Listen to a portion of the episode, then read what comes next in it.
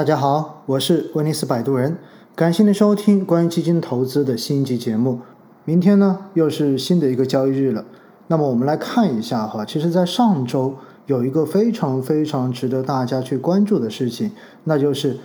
北向资金连续五个交易日都出现了净流出。上周一，八月三十一号净流出八十点二六亿；九月一日净流出三个亿；九月二日净流出六十六点一四亿；九月三号净流出十点零四亿；然后上周五，九月四号。净流出六十三点一八亿，最后全周加起来的净流出额达到了二百二十二点六二亿。那么二百二十二点六二亿到底处在怎样的一个水平呢？其实哈，从今年以来，从今年一月一号以来，一直到上周的收盘，整个市场经历了三十五个交易周。那三十五个交易周中间，我们看到北向资金。总共净流入的周数达到了二十五周，有十周出现了净流出。在这十个净流出的周次中间，最惨的两周是出现在今年的三月份，分别是三月十三号那一周和三月二十号那一周，分别净流出达到了四百一十七点九五亿和三百三十七点七亿。那么当时。所发生这样子高额净流出原因，大家应该都很清楚，那就是外围市场，尤其是美国市场出现了非常大的动荡，美股出现了暴跌，一度几天之内出现了多次熔断，所以很多的北向资金全部从 A 股撤出，然后赶回到本国市场去进行相关的补仓跟救命。上周。一周净流出二百二十二点六二亿这样的一个水平呢，在十个净流出的周次中间排在第五位。嗯，大家听到这个可能觉得好像没什么，仅仅只排在第五而已，对不对？但是我要提醒大家一个非常值得重视的事情，那么这个事情就是，今年以来十个周次北向资金出现了净流出，而这十个周次有六周。都出现在近两个月，七月十七号那一周，北向资金净流出一百九十一点一六亿；七月二十四日那一周，北向资金净流出二百四十七点五一亿；七月三十一号那一周净流出四十二点五七亿；八月七号那一周净流出四十四点四九亿；八月十四号净流入六十六点六五亿。八月二十一号净流出四十一点六三亿，而八月二十八号净流入七十九点四六亿，上周净流出二百二十二点六二亿。也就是说，在过去的八个星期，接近两个月的时间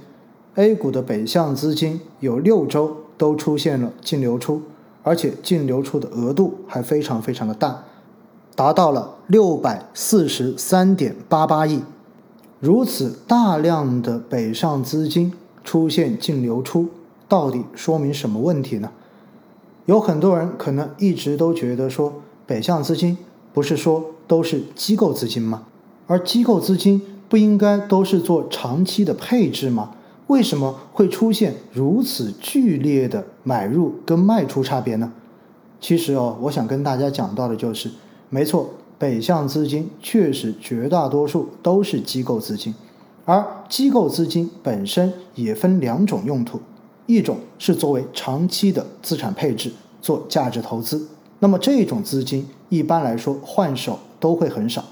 买了就一直买着，追求的是长期的现金流回报。而同样也有机构的资金会追求交易的这种收益，因为机构。往往都有自己的估值模型跟估值系统。那么，当整个市场的标的估值都处在一个比较低估的范畴，那么机构资金往往都会大胆的进行布局。而当市场经历了这种涨跌的变化之后，尤其是市场出现了比较明显的涨幅之后，那么当标的的估值已经变得不再那么具有吸引力，甚至于已经变得开始过高的时候，那么这些机构资金就会迅速而果断地撤离市场。所以，机构的资金也分配置型跟交易型的不同用途。那么，我们看一看哈，在过去的这八周出现北向资金大额净流出。到底是建立在怎样的一种市场状态之下？实际上，我们看数据，从今年的三月二十七号那一周开始，一直到七月十号那一周，整整十六周，接近四个月的时间，实际上北向资金一直都是连续的净流入状态，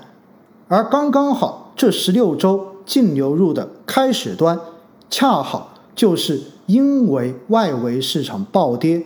而带动 A 股也出现比较大调整的那个时段，而更重要的是，刚刚好 A 股在六月底、七月上旬出现了一波非常迅速的拉升，而正是市场涨上去之后，北向资金就开始出现了大幅的净流出，并且一直持续到现在。我之前一直跟大家说，北向资金的进或者出并不能决定 A 股的涨跌，但是北向资金是一个窗口，是一个观测资金流入或者流出市场的窗口。